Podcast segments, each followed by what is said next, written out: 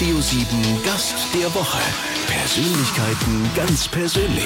Ja, mit Rainer Pompe und einem Mann, der heute in fünf Wochen so am Abend was am liebsten zu sich sagen möchte.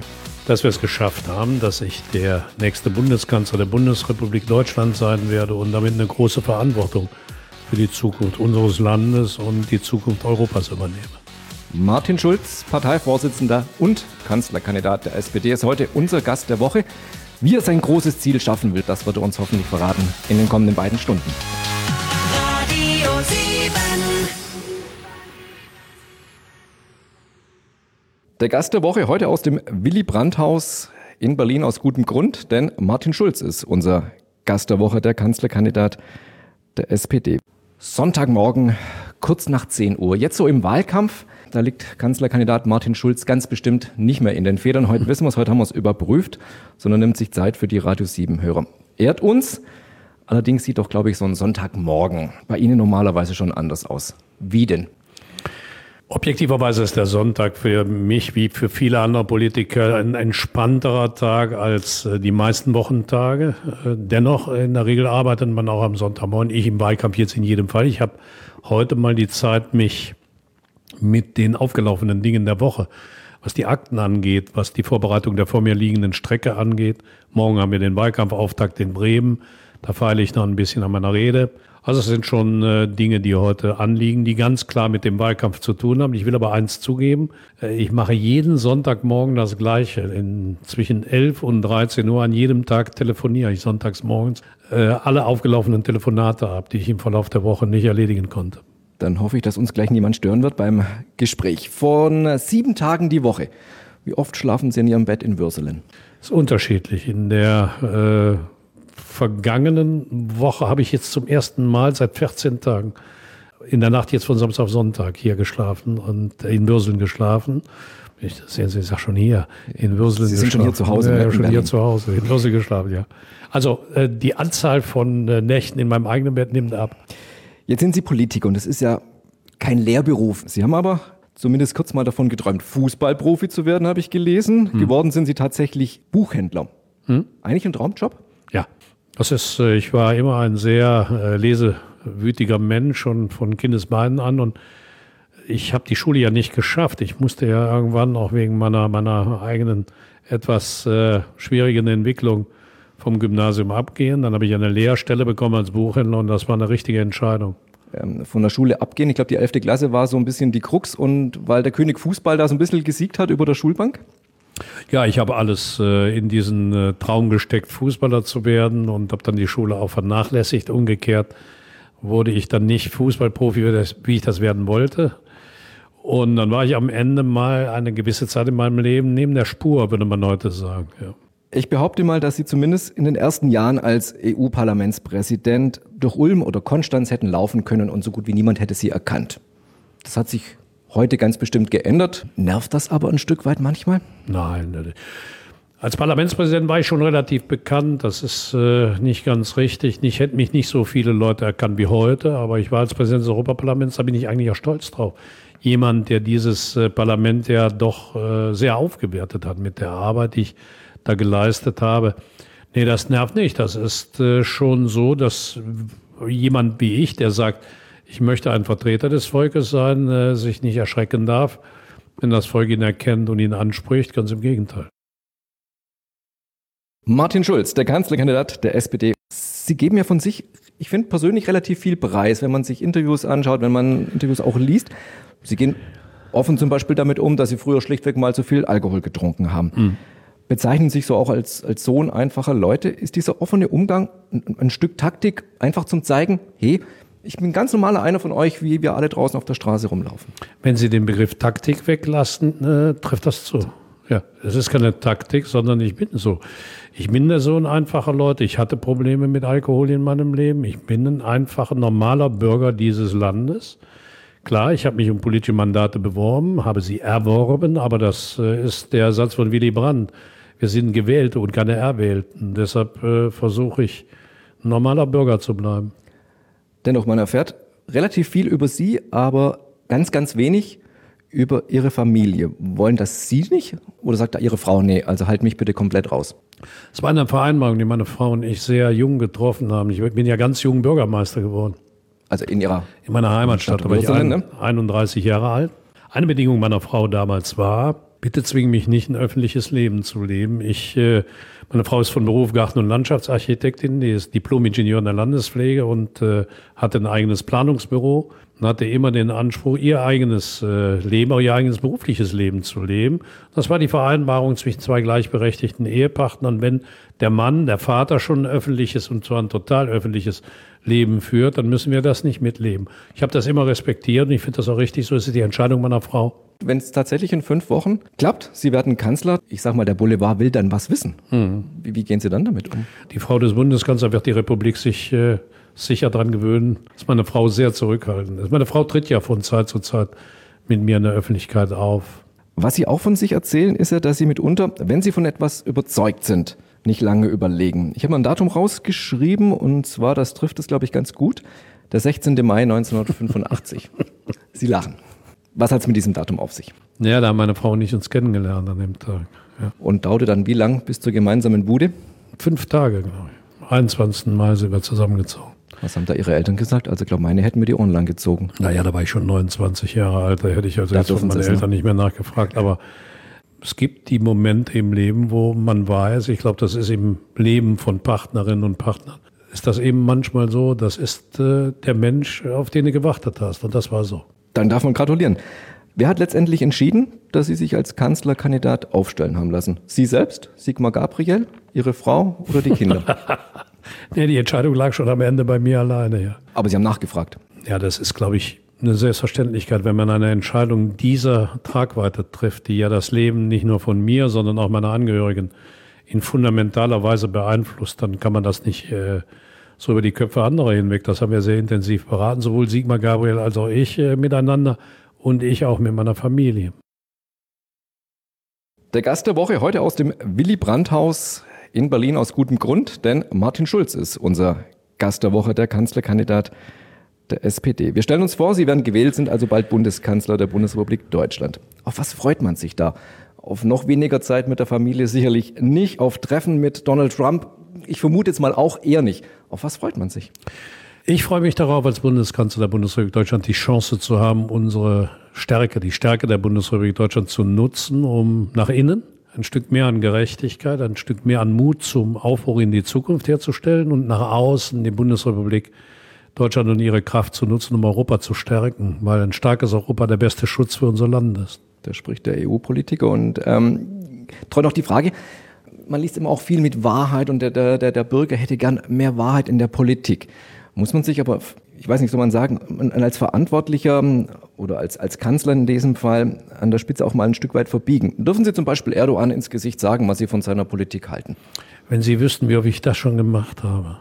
Das habe ich offen. Ich kann das deshalb ja auch im Fernsehen offen machen. Das mache ich ja oft. Wird mir manchmal vorgeworfen, ich sei da ein bisschen zu hart und wenig diplomatisch. Ich habe Herrn Erdogan in etlichen Vier-Augen-Gesprächen das Gleiche gesagt, was ich im Fernsehen oder im Radio sage. Natürlich muss man in der Politik diplomatische Gepflogenheiten einhalten. Das ändert aber nichts an der Tatsache, dass es auch in der Politik Grenzen gibt, die man äh, nicht überschreiten darf. Ich finde, Herr Erdogan hat in den letzten Jahren mehrfach Grenzen überschritten und dann muss man ihm das auch sagen. Jetzt sind Sie Kanzlerkandidat. Da haben Sie in seinen Augen sicherlich einen anderen Stellenwert, als wenn Sie tatsächlich dann der Kanzler sind. Wenn Sie dann wieder mit den gleichen Worten ankommen wie heute, meinen Sie, er reagiert anders? Wir haben ja die Wahl in Deutschland zwischen, ähm, zwischen, zwischen der Klarheit, die man in der Politik, auch in der internationalen Politik braucht, oder dem Ungefähren, mit dem man sich immer so ein bisschen durchmogeln kann. Ich gebe Ihnen mal ein Beispiel.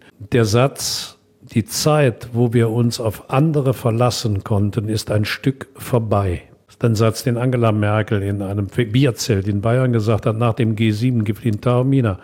So kann man das sagen. Ich äh, hätte den Satz anders formuliert. Ich hätte ihn formuliert.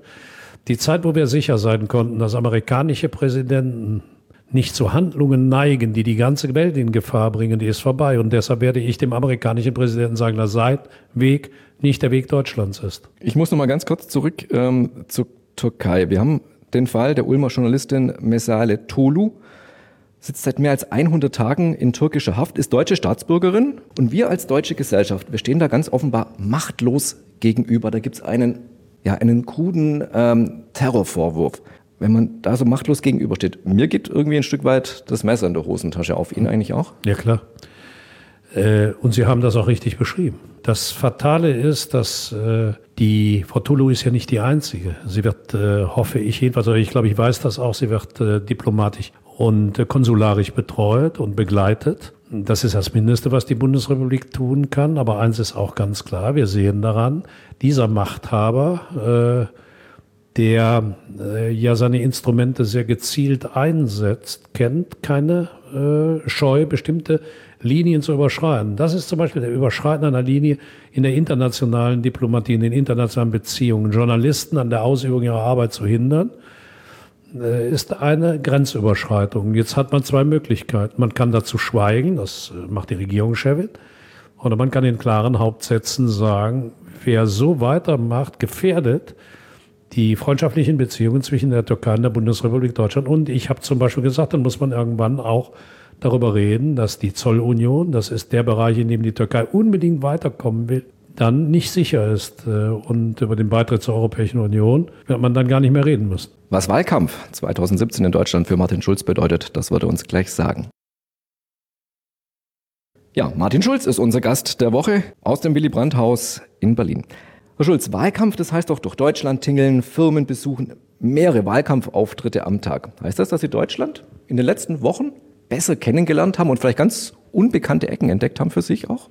Nee, ich kann Deutschland schon ziemlich gut. Äh, Aber ich habe viele Menschen kennengelernt, äh, interessante Menschen in diesem Land, äh, die mir ein Land gezeigt haben, das ungeheure Potenziale hat. Deutschland hat enorme Potenziale. Wir sind ein starkes Land. Aber das mir auch gezeigt hat, dass wir viele, viele, viele Probleme haben, die man nicht beschweigen darf. Das reicht von der Schulpolitik über die Pflege bis hin zur Altersarmut. Das reicht von der Gefährdung industrieller Arbeitsplätze, gerade auch in äh, den kernindustriellen Bereichen in unserem Land, wenn wir nicht in Forschung, Entwicklung und Wettbewerbsfähigkeit investieren.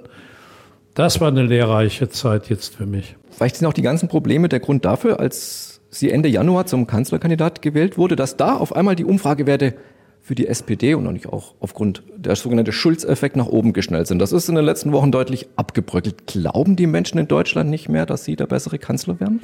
Das ist äh, ein Phänomen gewesen. Zu Beginn äh, meiner Amtszeit als SPD-Vorsitzender, als Kanzlerkandidat gingen die Umfragen massiv nach oben. Hat Sie das überrascht? Zwischenfrage? Ja, ja, ja, klar, mich. Ich glaube, da war kein Mensch, der damit gerechnet hat. Ich auch nicht. Aber es zeigt, dass das Potenzial da ist, dass es viele Leute in diesem Lande gibt, die den Wechsel wollen. Und muss man sagen, wir haben dazwischen zwei Landtagswahlen verloren, darunter eine in Nordrhein-Westfalen. Das ist eine bittere Niederlage für uns als SPD gewesen.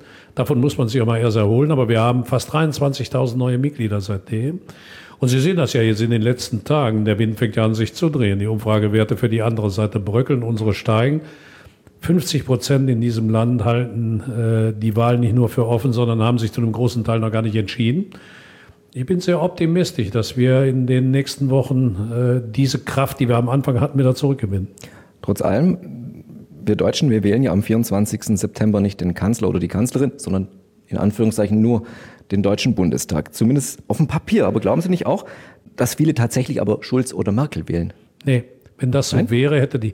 Frau Merkel liegt ja in den Umfragen, was den Direktvergleich anliegt, ich glaube irgendwo bei Mitte 50 und nicht bei Mitte 30 Prozent. Da würden die sich beide freuen. Ne? Wird die SPD sich freuen, wenn sie 35 Prozent bekämen und die CDU wird sich freuen, wenn sie 55 Prozent bekommen sie aber nicht. Frau Merkel liegt in der Popularität vor mir. Aber eine Sache ist ganz klar, die Leute wählen den Kanzler, das haben sie mit ihrer Frage besonders gut rausgearbeitet, nicht direkt, sondern sie wählen die Partei. Und da wissen ganz viele Leute, wer Merkel wählt, kriegt in Wirklichkeit Seehofer. Und äh, da kommt schon eher welche zu uns. Martin Schulz, unser Gast der Woche. Ein freier Tag im Leben des Martin Schulz. Keine Mail, kein Anruf, kein einziger Termin, nicht mal ein nerviger Radioreporter steht vor der Tür. Wie sieht so ein Tag aus? Ich kann mich nicht erinnern, dass ich mal so einen Tag hatte in den letzten Jahren. Das ist nicht möglich. Wenn man äh, in der Politik ist, so wie ich, wenn ich war Fraktionschef, ich war Parlamentspräsident, jetzt bin ich Parteivorsitzender, Kanzlerkandidat. Das können Sie vergessen, so einen Tag gibt's nicht. Wann gab es denn zum letzten Mal? Wissen Sie das? 20, Ja. 25? Ich rede in Jahren, nicht in Tagen. Ehrlich gesagt kann ich mich nicht dran erinnern. Es kommt vielleicht vor, wenn man mal richtig krank ist.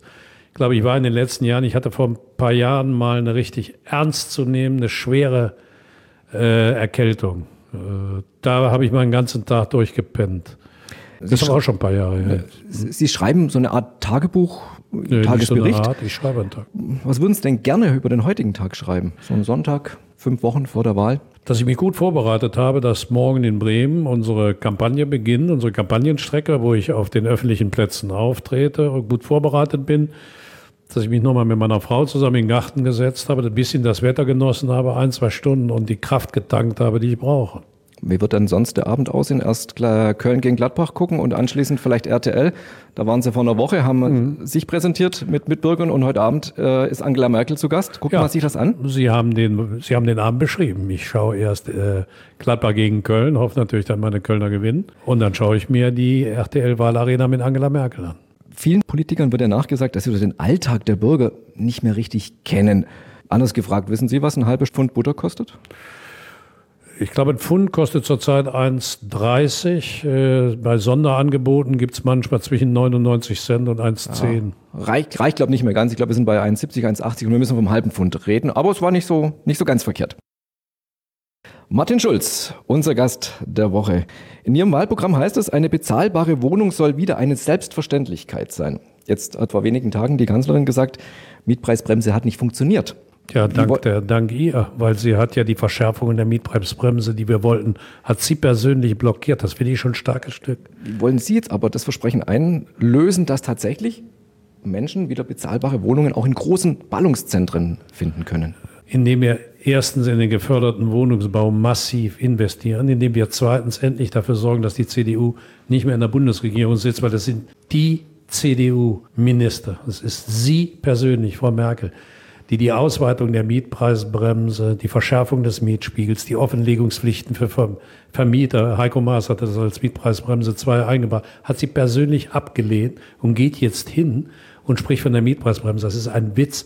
Der öffentlich geförderte Wohnungsbau, der muss gefördert werden. Und äh, ganz wichtig, in Nordrhein-Westfalen hat die Rüttgers-Regierung von 2005 bis 2010 an die 100.000 Wohnungen privatisiert. Also, das ist eine Partei, die ruft nach der Feuerwehr, nachdem sie ein Feuerchen gelegt hat. Das ist schon, äh, schon ein starkes Stück. Wollen wir sehen, ob sie löschen können. Alle, ob alt oder jung, sollen sich auf ihre Rente verlassen können. Auch ein Satz von ihrer Seite. Das hatten wir mal zumindest so ähnlich von Norbert Blüm vor vielen Jahren gehört. Also sollen wir von unserer Rente leben können, aber nicht bis 70 arbeiten. Sie haben gesagt, Rente mit 70, mit mir nicht. Kann und wie soll das funktionieren?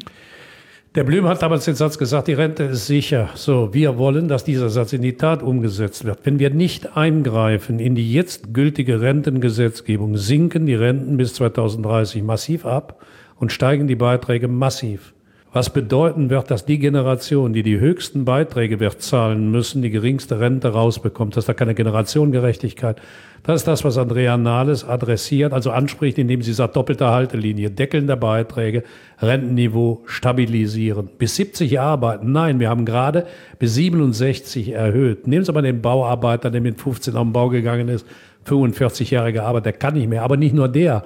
Soll denn zukünftig die 70-jährige Altenpflegerin den 80-jährigen Patienten noch pflegen? Ich meine, wo kommen wir denn dahin? Bin ich sofort d'accord, aber ich frage mich, wie Sie es finanzieren wollen. Wenn Sie sagen, Rentenbeiträge dürfen nicht steigen, wir müssen eine Deckelung haben und wir dürfen auch nicht äh, bis, bis 70 arbeiten müssen. Geht die Rechnung auf oder sagt da jeder Mathematiker, ah, da hat er sich vielleicht vertan um eine Kommastelle? Und gibt dazu drei Elemente. Erstens, tarifgebundene Löhne sind das beste Mittel, die Rentenkasse zu füllen.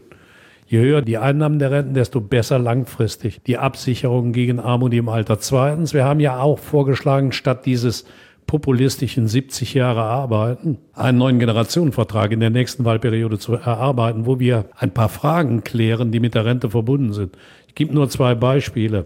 Die Solo-Selbstständigen, die es ja in immer größerer Zahl gibt, zahlen nicht in die Rentenversicherung ein. Das wäre aber sicher äh, ein vernünftiger Prozess, die mit einzubeziehen. Und dann haben wir in der Rentenversicherung das, was wir versicherungsfremde Leistungen nennen. Also nehmen Sie die Mütterrente. Für die Mütterrente, die wir alle wollen, sind aber nie Beiträge gezahlt worden, aber die Rentenkasse muss sie finanzieren. Ist das nicht eher eine steuerlich zu finanzierende Aufgabe? Wird heute schon teilweise über die Steuer finanziert. Darüber müssen wir reden, ob man das ganz steuerfinanzieren kann. In der nächsten Wahlperiode wollen wir einen neuen Generationenvertrag schließen und wir können mit dem, was wir heute haben, bis zum Jahre 2030 relativ gut auskommen. Deshalb zwischen 17 und 21 die Grundlagen für eine langfristige Stabilisierung auf der Grundlage von Rente mit 67. Ja, Martin Schulz ist unser Gast der Woche und wir haben soeben schon ein paar Sätze aus seinem Wahlprogramm uns angehört. Jetzt hätte ich noch einen. Die Bildung unserer Kinder ist für mich eine Herzensangelegenheit. Jetzt ist die Wahrheit aber doch, dass der Geldbeutel tatsächlich der Eltern immer noch ein Stück weit die Ausbildungsvarianten oder Möglichkeiten der Kinder mitbestimmt. Also viele, ich kenne viele, die sagen, mach schnell eine Ausbildung, versuch rasch Geld zu verdienen. Ein Studium ist für uns als Eltern nicht machbar. Nur mal vorstellbar, Sie wollen Ihr Kind in, nach München zum Studieren schicken. Da ist eine Studentenbude schlichtweg nicht finanzierbar. Ja, 100 Prozent Wie, d'accord. wie wollen Sie es ändern? Das ist der Grund, warum wir gesagt haben, keine Gebühren, keine Studiengebühren. Das ist der Grund, warum wir das BAföG erhöhen wollen. Sie haben völlig recht. Der Geldbeutel der Eltern darf eben nicht über die Zukunft der Kinder entscheiden, denn alle Kinder sind gleich viel wert. Jetzt haben wir über mehrere Themen gesprochen, die so mit ganz vorne dran stehen an Ihrem Wahlprogramm. Aber sind es wirklich die Themen, die die Menschen in Deutschland bewegen? Also was so nicht vorne auftaucht, Thema Flüchtlinge, Terrorismus, welcher Motor hat mein Auto in 20 Jahren? Sind das nicht auch Themen, die die Menschen gerade ganz aktuell umtreibt? Ja, klar. Vor allen Dingen, was, der, was den Motor angeht. Die Luftverschmutzung in Städten ist ein großes Problem. Deshalb brauchen wir die Schadstoffreduzierung. Deshalb brauchen wir schadstoffärmere Motoren. Und deshalb müssen wir darin investieren. Äh, Der Skandal liegt auch darin, dass diese hochbezahlten äh, Manager in den großen Konzernen, denen war da jeder Unternehmensgewinn kurzfristiger Art wichtiger als die langfristige strategische Planung. Und das Ergebnis ist, dass die Pendler, dass die Dieselfahrer, die kleinen Handwerker, die kleinen Automobilbesitzer jetzt die Zeche zahlen sollen. Also da muss ich mal klar sagen, da sind mir jedenfalls die Golffahrer wichtiger als die Golfspieler. Und deshalb haben wir auch konkrete Vorschläge dazu unterbreitet. Die Art Nachrüstung der Software muss von den Konzernen bezahlt werden. Die Euro 3, Euro 4 Fahrzeuge, wenn die von der Straße sollen, dann müssen die Unternehmen Angebote machen, damit das auch vernünftigerweise interessant wird für die Verbraucherinnen und Verbraucher. Wir wollen übrigens eine Sammelfeststellungsklage, damit nicht jeder einzelne Verbraucher seine Anliegen einzeln einklagen muss, weil er gegen so einen Konzern ja gar nicht kann. Und klar, Flüchtlingspolitik, äh, die wird bleiben. Das war ein Thema vor dem Wahlkampf. Das wird ein Thema nach der Bundestagswahl sein. Das ist auch ein Thema während des Wahlkampfes. Ganz klar. Ja, zum Schluss unser heutiger Gast. Vielleicht nur kurze Antworten von Martin Schulz, dem Kanzlerkandidaten der SPD. Ich habe mal so ein paar Wahlslogans der verschiedenen Parteien, einfach die Überschriften mir rausgepickt. Und ich würde gerne wissen, ob Sie wissen, von welcher Partei die jeweiligen Slogans stammen. Sie wissen ganz bestimmt, über wessen Parteiprogramm der Satz steht. Denken wir neu. Welche Partei steckt dahinter? Wer ist das? Das ist die FDP. Ja, Sozial gerecht Frieden für alle, die Zukunft, für die wir kämpfen. das ist die Linke. Also die, die sich links nennen. Die, die. Der Mann schaut sich die Wahlplakate an, habe ich das Gefühl. Für ein Deutschland, in dem wir gut und gerne leben. Das ist die CDU. Zukunft wird aus Mut gemacht. Das sind die Grünen. So, jetzt gibt es den Elfmeter ohne Torwart. Es ist Zeit für mehr Gerechtigkeit. Zukunft sichern, Europa stärken. Das ist natürlich die SPD. So, der Mann kann wählen gehen, der weiß, um was es geht in Deutschland. Entweder oder zum Finale. FC Bayern oder Borussia Dortmund. Borussia Dortmund. Berge oder Meer? Mehr. Blond oder brünett? Beides. Bild oder FAZ? Beides. Diesel oder Benziner? Elektro. Kaffee oder Tee? Kaffee. Mozart oder die Toten Hosen? Beides. Aller, allerletzte Frage, was ist wahrscheinlicher? Sie werden Kanzler in fünf Wochen, beziehungsweise gewinnen die Wahl oder der erste FC Köln wird in dieser Saison deutscher Fußballmeister. Ich gewinne die Wahl. Tut uns leid für den ersten FC Köln in diesem Ja, Fall. dies- Diesmal muss der FC dran glauben. Aber beim letzten Mal äh, habe ich irgendeine so Wette auch gewonnen, wo es hieß, der FC wird, äh, kommt in die Europa League. Und voilà, Wir werden sehen. Vielen, vielen Dank. ich habe Ihnen zu danken. Martin Schulz, unser Gast der Woche hier auf Radio 7.